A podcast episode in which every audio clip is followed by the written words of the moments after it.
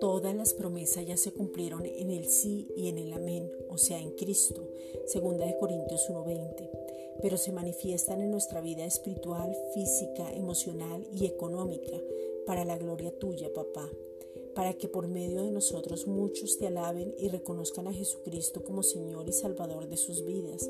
Tú eres nuestro proveedor, nuestro sustentador y todo proviene de ti. Proverbios 3:16. En este día, sé que tú, papá, como el buen padre que eres, nos das hoy todo lo que necesitemos según tus riquezas en Cristo Jesús. Así que gracias, porque hoy tendremos la provisión del cielo para vivir bien, ofrendar, ahorrar, invertir y dar. Podemos dar a nuestros hermanos, al huérfano, al necesitado y a las viudas. Hoy hemos oído tu palabra y queremos recibir. Isaías 1:19.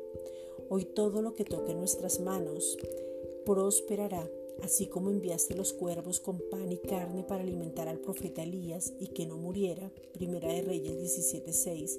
De esa misma manera hablamos que viene provisión sobrenatural a nuestras casas, que el alimento no va a escasear, que la nevera y la alacena están atiborradas de alimentos porque no nos falta ningún bien y porque somos bendecidos para bendecir. Como el que obedeció nos habita, hoy comeremos lo mejor de la tierra y nos saciaremos.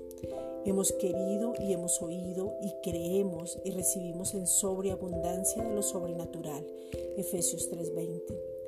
Jesucristo ya obedeció, por lo cual todas las bendiciones que dice Deuteronomio 28 del 3 al 14 vienen sobre nuestras vidas, se manifiestan y nos acompañan siempre.